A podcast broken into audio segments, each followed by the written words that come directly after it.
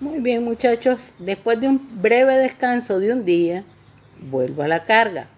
Ahora vamos con el asunto de la nueva ley de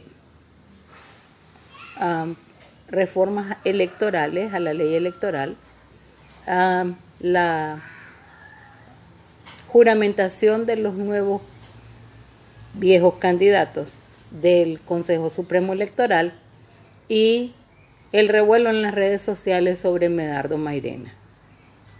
¿Desde cuándo nosotros nos volvimos aquí en Nicaragua jueces y parte? Creo que estamos equivocándonos. Uno no puede ser juez y parte al mismo tiempo. Ayer me sorprendió muchísimo escuchar a alguien decir que reclamaban por justicia y que al mismo tiempo querían ser parte del proceso no, no es así el asunto.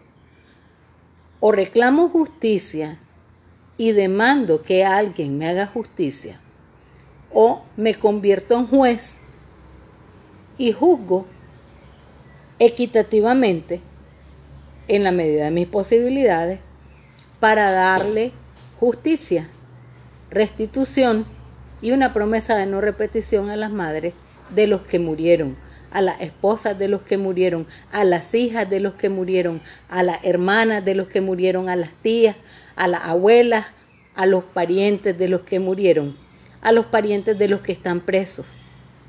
Pero no puedo ser juez y parte a la vez.